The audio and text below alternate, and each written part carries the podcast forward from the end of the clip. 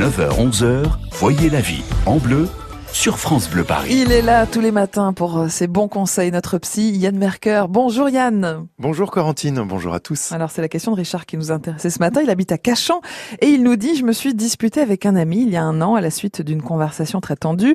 Il avait été très dur dans ses propos, j'en ai été très blessé.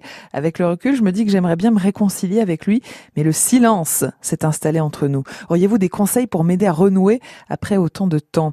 Yann, qu'est-ce qui nous empêche de nous réconcilier rapidement quand on s'est brouillé avec un proche comme ça eh bien, l'intensité de la blessure ressentie, Corentine. Mm. Dans une brouille, d'un côté, il y a l'acte commis par l'autre. Ça peut être un mot blessant, un comportement inapproprié.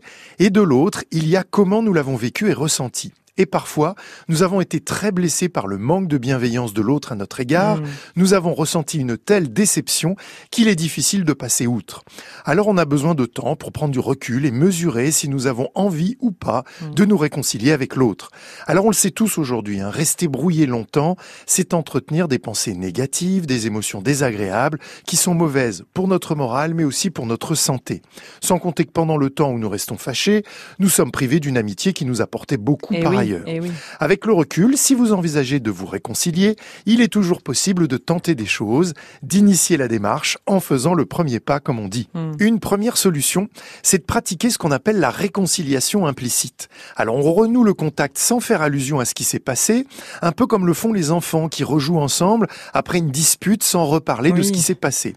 Alors entre adultes, eh ben, ça peut consister à proposer à l'autre une activité qu'il aime bien. Mm. Vous pouvez aussi faire un geste amical, hein, par exemple envoyer une carte pour l'anniversaire.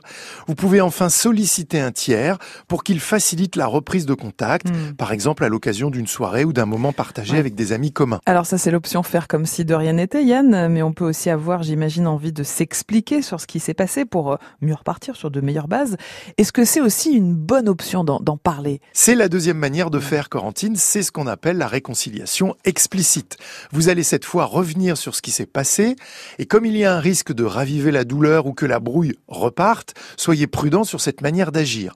Vérifiez bien que vous n'êtes plus dans la colère ou dans la critique, commencez par exprimer à l'autre vos regrets concernant cette dispute, reconnaissez éventuellement vos torts, et puis reconnaissez à l'autre aussi son point de vue. Et si vous exprimez à l'autre une demande, eh bien restez bienveillant et ouvert. La dernière option, bah, c'est un mix des deux réconciliations, hein, implicite et explicite. Mhm. Vous allez profiter d'abord d'une occasion de retrouvailles avec des amis communs pour vivre un moment positif sans parler du passé. Et puis ensuite, le moment venu, eh bien, vous pourrez choisir de revenir prudemment sur ce qui s'est passé pour éclaircir les choses et repartir sur de bonnes bases. Quelle que soit l'option que vous allez choisir, pensez aussi à tenir compte de l'autre, car il a aussi besoin de temps et de recul Mhm. pour savoir s'il est dans la même démarche que vous. La réconciliation, c'est aussi une affaire de timing partagé. Eh hein. oui. Il faut être deux pour se fâcher et deux pour se réconcilier. C'est bien dit. Bonne journée, à demain. À demain Yann. Alors justement demain on continuera à parler disputes. On parlera des de couple. Alors quels sont les principaux sujets de discorde dans les couples? Comment les aborder pour éviter les crises? Rendez-vous demain matin 9h40 pour parler du couple et de son fonctionnement parfois un petit peu complexe avec notre psy Yann Merker sur France Bleu Paris.